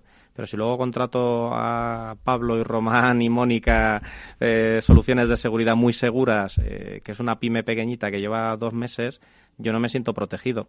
Entonces te encuentras también en esa malicia de que suelen contratar superempresas con inversiones monstruosas que a lo mejor no sirven de nada. Que eso tiene otra parte, porque al final hay mucha eh, estrategia de cumplimiento. Es que en ciberseguridad no se trata tanto de cuánto inviertes, sino de invertir en las tecnologías que realmente necesitas. Esto en Retrieval nos lo dice mucho, ¿no? Que no se trata de poner todos los aparatos que hay en el mercado, que a lo Mm. mejor una pyme no los necesita, una mediana empresa no los necesita, incluso una gran empresa a lo mejor no necesita ciertas cosas, necesita lo que necesita. Y a lo mejor necesita contratar a un especialista, un consultor, que le, que le haga un estudio y que le diga, mira, lo que te va a venir bien es esto, esto y esto. Y no hace falta que te gastes una millonada, sino un dinero que está perfectamente dentro de tu presupuesto y que te va a proteger todo lo posible, que sabemos que no es el 100%, pero con eso también contamos y también está el plan de... Continuidad de negocio. Tengo la sensación de que, que- que no me parece mal, ¿eh? Eh, pero que la securización eh, global de las empresas en España, sean del tamaño que sean, va a venir por vía legislativa. Ya hemos tenido una primera eh, eh, un primer amago ¿no? con el Reglamento General de Protección de Datos, ¿no? que obliga bueno, pues a todas las empresas que manejan datos de sus clientes para un uso comercial de ellos, ¿no? Pues securizarse. Entonces, yo creo que de la misma forma, pues que un día la ley dijo que las empresas tenían que tener una puerta de emergencia, que las empresas tenían que tener un, eh, no sé, cualquier cosa que se os ocurra que forma parte ahora mismo de la obligación de las empresas, pues eh, hoy, bueno, esta misma, lo del registro de, de los horarios, ¿no? Pues para evitar eh, el- el- que haya un desfase, ¿no? En el cumplimiento de las horas extra. Bueno, pues de la misma forma que ha llegado esto, va a venir un cumplimiento de que ha- tiene que haber un estándar mínimo de seguridad de las empresas. Que insisto, no me va a parecer mal, pero lo que tenía que ser por concienciación va a ser por obligación. Yo os voy a lanzar un desafío mental, ¿vale? Abrid vuestra mente y sed eh, creativos con lo que os voy a decir, ¿vale? ¿Vosotros en el patrimonio neto de las empresas contabilizáis cada lápiz? No. No, es un activo que se contabiliza por bloques, ¿no? Y pues tendrás a lo mejor una inversión de 100.000 en lápices o en algo mobiliario, bueno, lo que sea, ¿no? ¿Os habéis parado a pensar que si se podría meter el valor de la ciberseguridad dentro de una PIG o dentro de la posición contable de la organización y confrontarlo contra el patrimonio neto? O sea, la- el activo de ciberseguridad es un bien amortizable. ¿Se pueden crear tablas de amortización? Sería muy interesante. Desde luego ahí, cuando ya metes la parte fiscal y deducciones, Y sería de obligatorio cumplimiento que tu activo de ciberseguridad tuviera una contraprestación con una cobertura para amortizar, para que cuando tuvieras una pérdida, tu empresa estuviera cubriendo esa pérdida y la de sus clientes, como pasa cuando una máquina se devalúa, etcétera, etcétera, etcétera. Esto, Antonio Ramos de Elite Security, que tienen, eh, bueno, ya lo hablamos mucho y de hecho en breve a lo mejor os damos una sorpresa con un tema, pero yo creo que es muy importante ir al valor contable de la ciberseguridad. O sea, el financiero tiene que sentirse responsable del valor del activo de ciberseguridad, que en muchas ocasiones vale más que el activo físico o el activo inmobiliario de la propia organización. ¿Y cómo se podría medir? ¿Cómo se podría contabilizar para luego poder amortizarlo y hacer Esa- esas tablas de amortización? Esa es la Porque buena tú pregunta sabes aquí. una, un horno para una, una industria, algo físico, un coche, un vehículo, es muy fácil, ¿no? Te vas a la tabla de amortización y sabes que en 10 años X, pero Pero pasa lo mismo con el activo en ciberseguridad. El cost of goods, el COGS en una PIG, tú sabes cuánto te cuestan a ti tus productos porque sabes cuánto te han costado tus raw materials, tus materiales en bruto, sabes cuál es el coste de tu proceso de producción, sabes cuáles son tus costes hundidos, tus costes recurrentes, haces un cálculo y emites un valor de tu activo de información. Y ahí el Estado, en mi opinión, debería crear esas tablas de amortización, o a lo mejor no es el modelo, ¿eh? ir por la amortización. Sí, a lo mejor es Esto otra- es una idea loca que tuvimos un día comiendo, ¿eh? Y- pero que, que yo creo que hay maneras de imbuir el valor del activo de ciberseguridad o el activo de información en la empresa. Eso obliga a que toda la empresa reaccione. Sí, y algo tipo riesgos también en los que tienes, por ejemplo, deuda contra facturación o IBDA o similares, también podría servir. Por ejemplo, o en el operacional que tienen tanto los que están bajo Basilea o sobre solvencia, pues yo, yo veo muchas formas, ¿eh? Y esto es bajarlo a que todas las organizaciones estén obligadas al presentar eh, la memoria anual, etcétera. Podríamos hacer, bueno, a nosotros no sé si vamos a tener tiempo, capacidad y ganas, pero sí que alguien que nos esté escuchando podría hacer una encuesta. Hay grandes consultoras de recursos humanos que podrían hacer una encuesta a los CFOs de las compañías, ver cuál es el, la consideración que tienen sobre la ciberseguridad y el impacto en balance que esta puede suponer. No estaría mal, ¿verdad? muy interesante. Pues venga, lanzamos el guante a quien nos esté escuchando. Vamos a hacer una breve pausa. After Work con Eduardo Castillo. Tranquilidad es el sonido del mar. Tranquilidad es invertir al tiempo que ahorras, diversificas y proteges tu inversión. Tranquilidad es invertir en oro con Degusa. Infórmate en el 9119 82900. Degusa Oro es tranquilidad. ¿Cansado de costes inesperados de tu broker? Elige CMC Markets para operar con CFDs sobre divisas, acciones, criptomonedas y mucho más. Somos transparentes y competitivos con nuestras tarifas desde el principio. Con más de 30 años de experiencia. Descubra por qué 86.000 clientes alrededor del mundo ya operan con nosotros. CMC Markets opera a tu manera. El 75% de las cuentas de inversores minoristas pierden dinero en la comercialización con CFDs con este proveedor. Debe considerar si comprende el funcionamiento de los CFDs y si puede permitirse asumir un riesgo elevado de perder su dinero. Apúntate al evento más esperado del año del Value Investing. Tobias Carlyle, el exitoso inversor americano, viene a Madrid de la mano de zonavalue.club. Entra en zonavalue.club, apúntate ahora y ven a aprender con Tobias Carlyle al Auditorio Rafael del Pino el día 6 de noviembre. Zona Value Club, el club de los inversores inteligentes. After Work con Eduardo Castillo.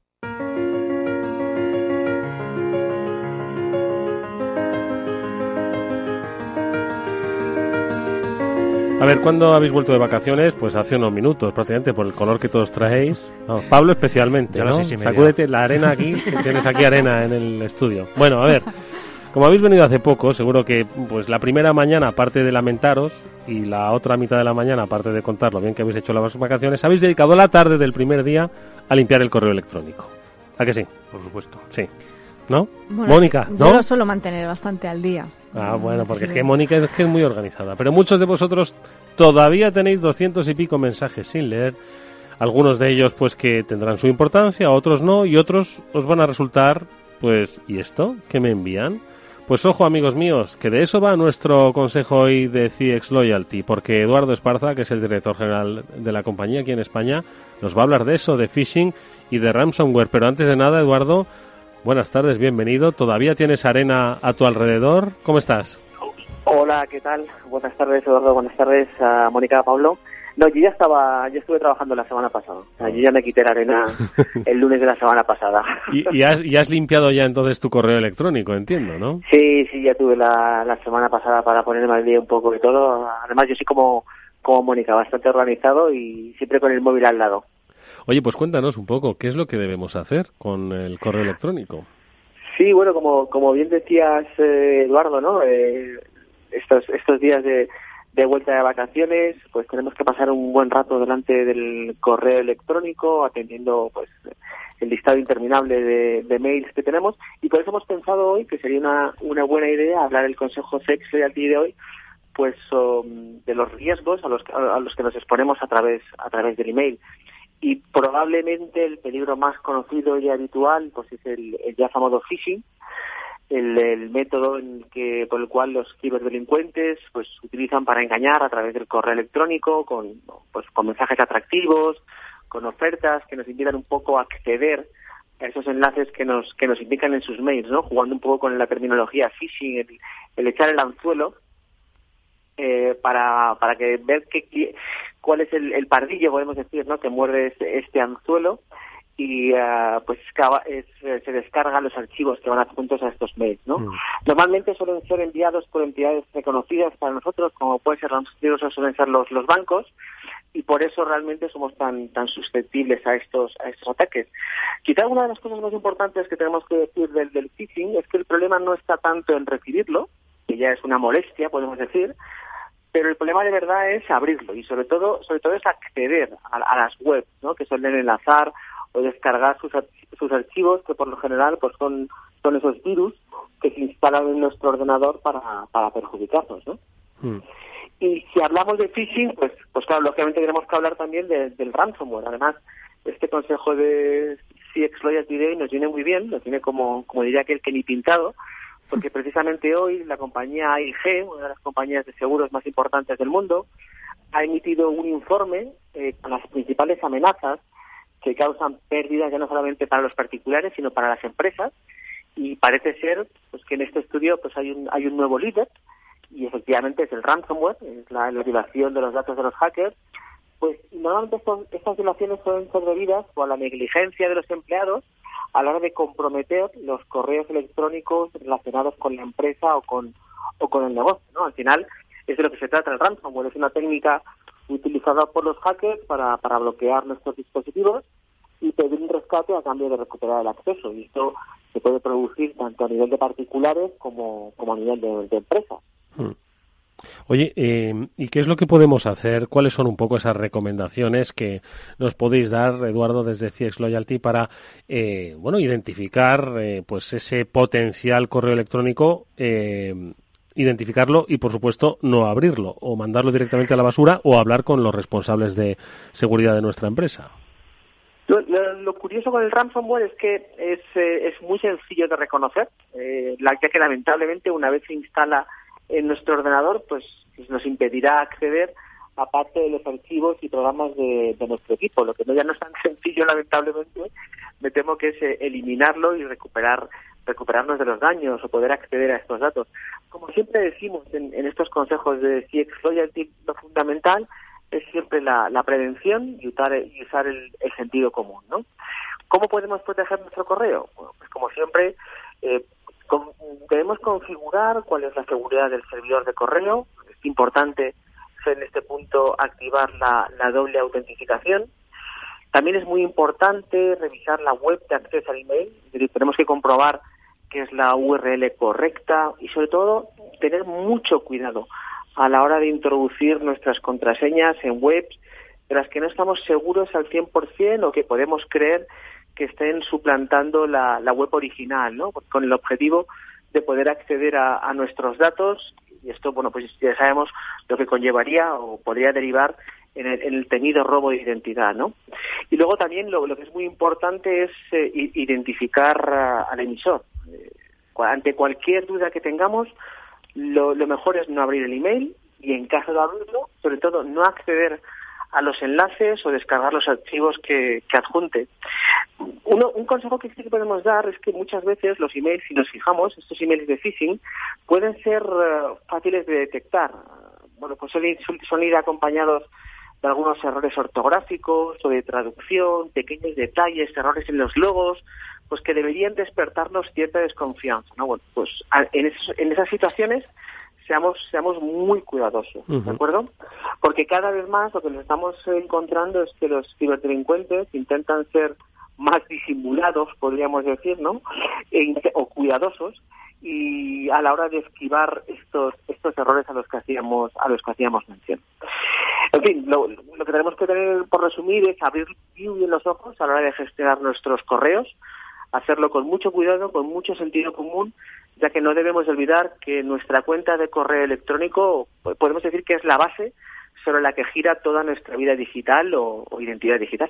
Efectivamente, si no queremos lamentarnos eh, eh, de males mayores y nada más que en el arranque de eh, la temporada, vamos a revisar el correo electrónico y con estas pautas que nos ha dicho Eduardo Esparza, que donde prima el sentido común y, por supuesto, es que no estamos esperando ningún paquete que no hayamos solicitado, así que no vayamos a abrir ese correo electrónico porque, oigan, en este mundo poco se regala, ¿verdad, Eduardo?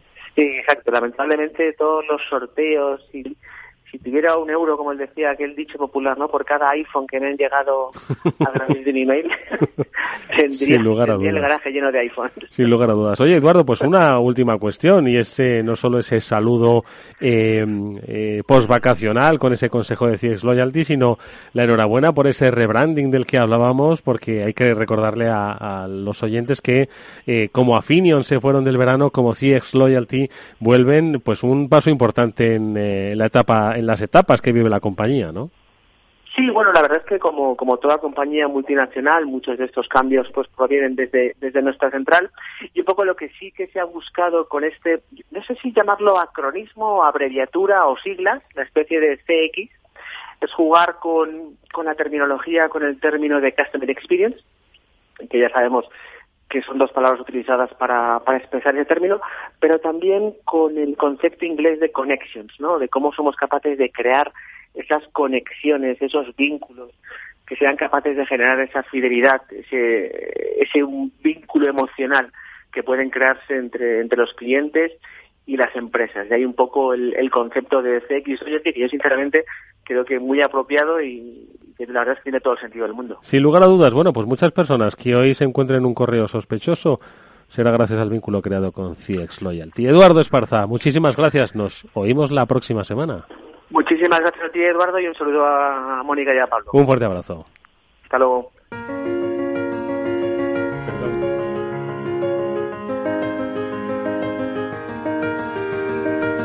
Bueno, pues amigos, eso. Cuidado con el correo electrónico. Cuidado que vuestro banco no os va a enviar nunca nada a vuestro correo electrónico. Nunca. Menos pediros las contraseñas. Y menos para pediros las contraseñas. En fin. Bueno, sigamos con nuestro eh, invitado Román Ramírez hoy hablando de lo que supone la ciberseguridad para las empresas, lo que puede suponer dejar de tener ciberseguridad para las empresas. Si tuviesen, eh, Román, no te voy a decir que les hagas ahora mismo los deberes a esos eh, eh, directores o esos responsables financieros, ¿no? Pero Vamos a ver, eh, las empresas obviamente tienen que adelgazar y no queremos que adelgacen plantillas, pero bueno, si tuviesen de alguna forma que, que redefinir su, su estrategia eh, en ciberseguridad, ¿qué recomendación les, les harías?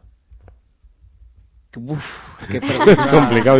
Que cojan de otro sitio, ¿no? Sí, sí, qué pregunta más, más complicada. Eh, En ciberseguridad el problema normalmente es que los presupuestos suelen estar relativamente ya contraídos aún en, etapa de vacas gordas. Mm. Con lo que recortar en ciber tiene muchísimas consecuencias para la organización y eh, tiene que todo el mundo tiene que tener muy claro que tanto pagas, tanta ciberseguridad tienes y hay una correlación, pero como me ha dicho Mónica antes, hay que hacer inversiones lógicas.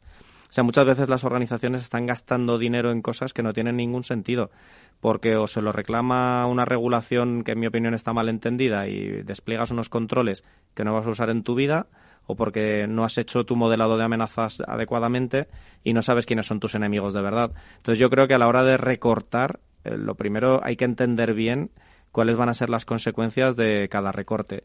Obviamente, lo primero que van a hacer las organizaciones siempre son los FTS, es decir, eh, perdón, que es que ya me acostumbro a hablar en términos. es en bajar el número de personas, el, número de, recursos que trabajan, ¿no? Entonces ahí, pues a lo mejor pueden tirar más de servicios externalizados, como en OnRetrieval u otras empresas que prestan servicios externos. Aquí hay otro problema y es que esto en el mundo anglosajón está más, eh, se estira más, el contratar gente externa que están dentro de la organización. Aquí en España hay ciertas limitaciones para lo que se considera body shopping ilegal. Entonces, eh, esto yo creo sería el primer paso, racionalizar bien las inversiones, entender dónde estás gastando, gastar dónde debes hacerlo y no recortar presionando sin entender las consecuencias, porque ya habéis visto, pues las consecuencias económicas son, son altas. Mm, sobre todo porque al final el ahorro te puede salir el tiro por la culata y al final es más lo que tienes que pagar por fraudes que por lo que estabas previniendo con esa inversión en, ciberseguridad. La verdad es que la parte de, subcontrata o de, o de usar recursos externos me está recordando quizás tener consultores externos de categoría, bien pagados, bien formados y a los que les pagas adecuadamente por sus informes. Eso también estaría en su, en su plan que no deberían recortar.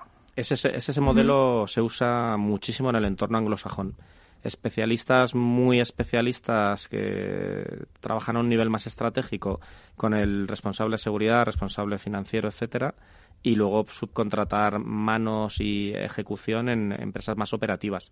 Pero efectivamente ese modelo aquí yo creo que va a ir llegando poco a poco. El modelo de subcontratación a veces es criticado porque realmente luego muchas veces en lugar de amplificarte, como es una cadena en la que se va comiendo de llegar, yo voy a, imagínate, contratar a una persona, una especialista en seguridad, voy a poner una cifra no tiene por qué ser la real, me cuesta 50.000 euros.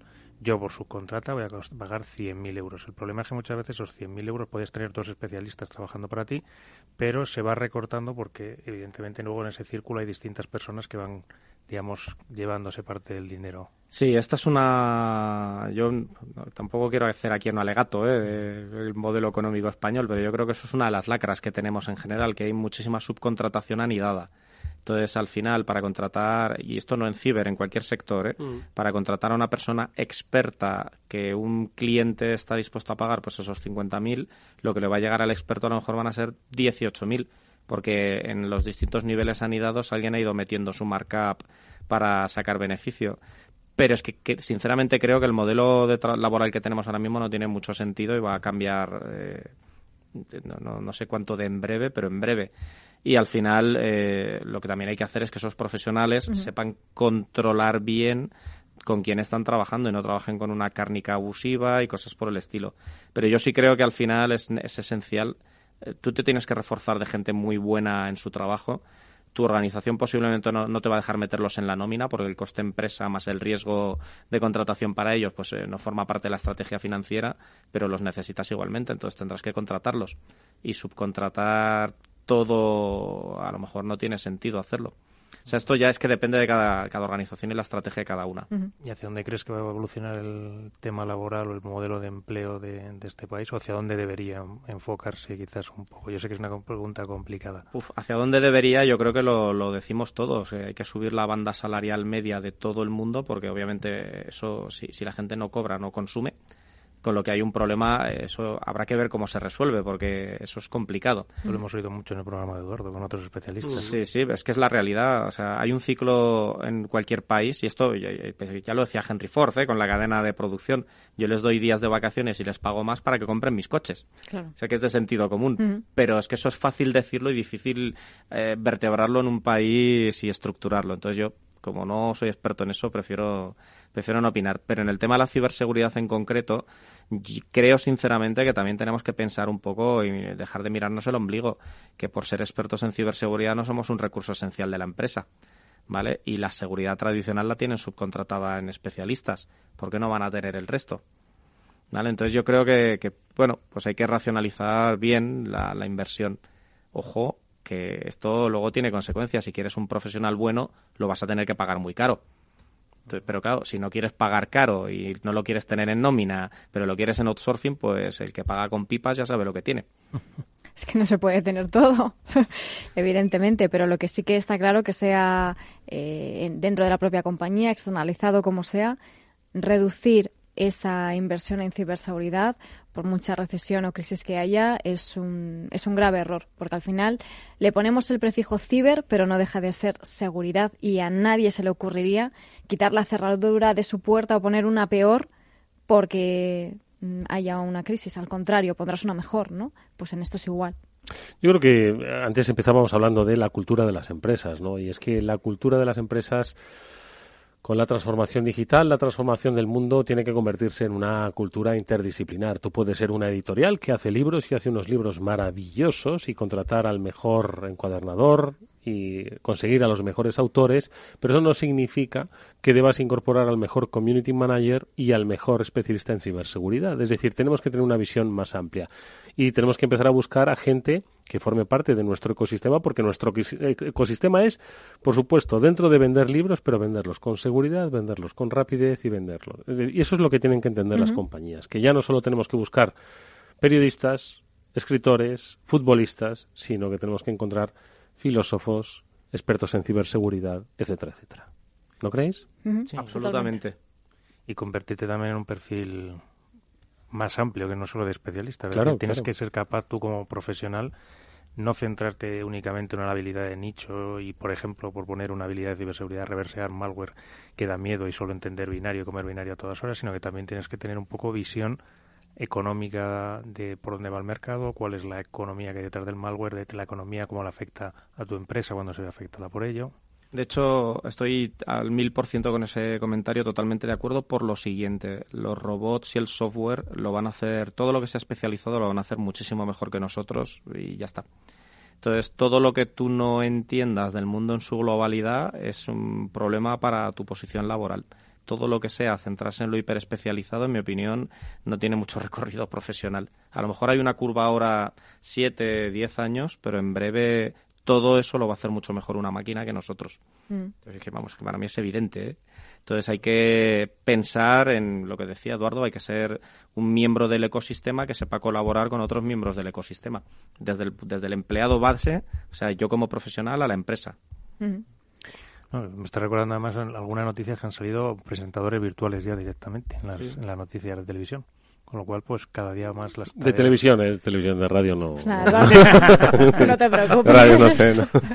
Bueno, aunque con lo que nos habéis contado al principio del deepfake este, puede ser que hayáis hecho referencia porque en algún vídeo me ha llegado de cómo pues personajes famosos entrevistados en una televisión de repente daba la sensación de que era otro actor el que al que estaban entrevistando. sí, Jim Carrey, ha salido uno muy famoso. Exactamente, exactamente. Eso es una pasada, la verdad. Es, es, inquietante. Sí, sí. y eso se puede aplicar a todo. Y como bien decía Román, pues todo lo que se pueda automatizar se automatizará. Se está haciendo ahora y se va a aplicar en muchos más sectores en el futuro. Entonces, eh, eso de que los robots nos van a quitar el empleo o el trabajo no es así. Realmente no vamos a estar todos tumbados a la bartola mientras un robot hace nuestro trabajo. Pero sí que es verdad que muchísimos empleos que ahora mismo eh, se, se, basan en, en, actividades repetitivas o rutinarias, pues eso lo harán los robots, lo harán las máquinas y, y, los seres humanos, pues lo que tendremos que hacer son actividades que nos corresponden a nosotros, pues con esa psicología, filosofía, eh, análisis, reflexión, que nos hace también un poco de falta. Hombre, claro, la parte más humana, dotarle de emociones a, a, la parte analítica, ¿no? Bueno, amigos, oye, nos hemos puesto muy filosóficos nosotros en los últimos minutos de este programa que no quiere irse sin comentar dos cosas. Una de ellas, las citas que tenemos precisamente Rooted con Valencia, que no se nos olvide. A ver, claves, Pablo. 13 y 14 de septiembre, viernes y sábado, 13 formaciones. Yo tengo el placer de estar allí en una formación en la que haremos una introducción al a la explotación de vulnerabilidades en programas y al desarrollo de exploits. Es decir, es un curso de un día en el que, bueno, pues iremos viendo algunas de las vulnerabilidades más básicas que a principios del 2000 afectaban y que pues, podían ser utilizadas en, gusanos, tan famosos como WannaCry. Eh, la de WannaCry es un poco más compleja. Pero de iniciación y yo creo que bastante recomendable, sobre todo para ir entendiendo, yo siempre he dicho lo mismo, que la parte de explotación de vulnerabilidades para mí es una pasión, por, sobre todo porque me ayuda a ver todo lo que es la ingeniería informática en su conjunto, es decir, vas utilizando todas las partes disjuntas que estudiaste en una misma. Vale, ¿para quién? ¿Quién puede ir a esta formación? ¿Quién querría ir a esta formación? ¿Quién debería ir a esta formación? Cualquier persona que esté interesada en, o sea, que esté eh, dedicándose al desarrollo software, cualquier persona que sea de cuerpos y fuerzas de seguridad del Estado, profesores, gente que esté formándose ahora mismo, gente apasionados del sector de la ciberseguridad que se quieran iniciar, que ya están iniciados y que estas partes, digamos, más de, explotar aplicaciones eh, les sean un poco más desconocidas, pues mm, rápidamente van a ir encontrando algunas de las técnicas que más se han utilizado y eh, cómo va evolucionando la seguridad en los sistemas operativos para protegerse. Esto les permite, en cierto modo, bueno, pues eh, entender el que lo básico para, para comprender lo actual, algo así. Sí, es lo básico para, para entender lo actual, para entender las medidas defensivas que hay a día de hoy en los sistemas operativos, lo básico en explotación y, sobre todo, eh, las bases para explotaciones más complejas que son las que ahora a día de hoy se suelen utilizar. Vale, esto es el día 13 el día 13 y el día 14. falta todo un día todavía. Día 14. Este es mi taller. Luego hay otros, otra serie de talleres en las que también incluso nuestro invitado tiene un, taller que se llamaba, perdona, Román. Bueno, introducción a Heroku es un servicio de nube para un poco orientado para que los hackers sepan cómo prototipar y lanzar una aplicación súper rápido en un servicio. No, es una más DevOps que, que hacking. Y, y, luego ya el día 14, pues tocan charlas en... ¿Cuál era la ubicación, Román? Ayúdame. Pero bueno, Pablo, pero, es que yo le, pregunto a Román directamente. La Fundación ADEIT. Sí, es que yo soy, he venido de vacaciones, como has dicho, tengo todavía la arena. La arena, tiene la arena aquí, está aquí. Con chanclas ha venido al programa. Entonces, la Fundación ADEIT en, en Valencia, el día 14, y empezarán sobre las nueve y media de la mañana y terminarán a las siete de la tarde. Diez horas con un descansito para comer, llenar de charlas súper interesantes y magníficos ponentes. Bueno, pues venga, solo nos queda dar las coordenadas de esa RootedCon Valencia 13-14 de septiembre, donde poder obtener más información, aparte de este programa, por supuesto. Pues en el sitio web de RootedCon, www.rootedcon.com y pues en, en, la dirección de correo info arroba Allí puedes obtener las entradas para acceder y eh, eh, apuntarte para las formaciones. Bueno, pues ahí están las coordenadas. Eh, las repetiremos. ¿Nos da tiempo si a repetirlas la próxima semana? Por supuesto. Sí, claro, pues es día 9. Bueno, pues lo recordaremos la próxima semana. Nosotros nos vamos a ir, amigos, dando las gracias, por supuesto, a Román Ramírez que nos haya acompañado hoy, que nos acompañará, por supuesto, en muchos otros programas comentando ayudándonos a entender cómo funciona el mundo de la ciberseguridad, no solo tecnológicamente, sino culturalmente, porque es algo básicamente que tenemos que empezar a admitir de la misma forma que hemos introducido con mucha naturalidad todos estos dispositivos en nuestra casa, en nuestra familia, en nuestra privacidad, debemos entender que la ciberseguridad también forma parte de esa entrada natural de la tecnología en nuestra vida. Román, muchísimas gracias. Te vemos pronto. Mucha suerte para el futuro. Muchas gracias, Eduardo, Mónica y Pablo. Muchísimas gracias. Y Pablo y Mónica, que empezamos temporada, ya lo vamos a ir eh, bueno, diciendo a lo largo de los programas. Por supuesto que pasarán por aquí. Esperamos pues los protagonistas del mundo de la ciberseguridad de nuestro país, los más conocidos y los menos conocidos, más serán para el sector, quizás menos para la opinión pública. Nosotros nos encargaremos de que empiecen a tomar notoriedad para que sepan, pues eso, el talento que tenemos y por supuesto, pues eh, como siempre, nuestro recorrido por la actualidad, nuestro recorrido por las citas y ya lo empezaremos a ver, ayudaremos a la captura del talento, ¿verdad? Por supuesto, la captura del talento, incluso a que nos pregunten dudas, consultas que le puedan surgir a nuestros oyentes. Captura y difusión del talento. Captura y difusión del talento. Empezaremos a abrir un consultorio de dudas y también, por supuesto, un espacio para encontrar ese talento. Ya os daremos más detalles en próximos programas. Pablo, Mónica, como siempre, un placer teneros aquí. Nuestro. Un placer siempre. Nos vemos eh, la próxima semana y ustedes nos vemos mañana a las 18.30. Alberto Coca gestionó técnicamente este primer After Work de la temporada. Bienvenidos amigos, vamos a disfrutarla.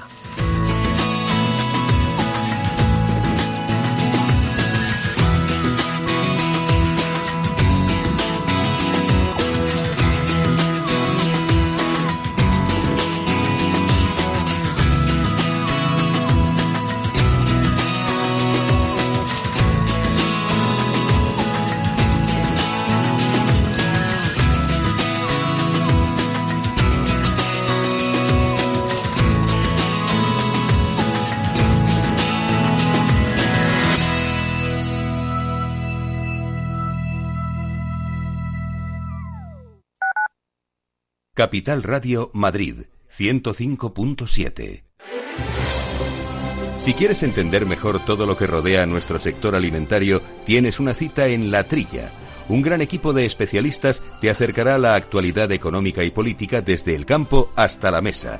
Conocerás sus principales innovaciones sin olvidar las producciones más tradicionales.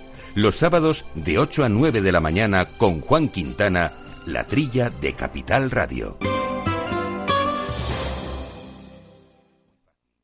Esto te estás perdiendo si no escuchas a Luis Vicente Muñoz en Capital, La Bolsa y la Vida. Lo malo que tiene tal vez la bolsa, que es un mercado precioso, es que es muy objetivo y muy cruel. No te confundas. Capital, La Bolsa y la Vida con Luis Vicente Muñoz, el original. Capital Radio.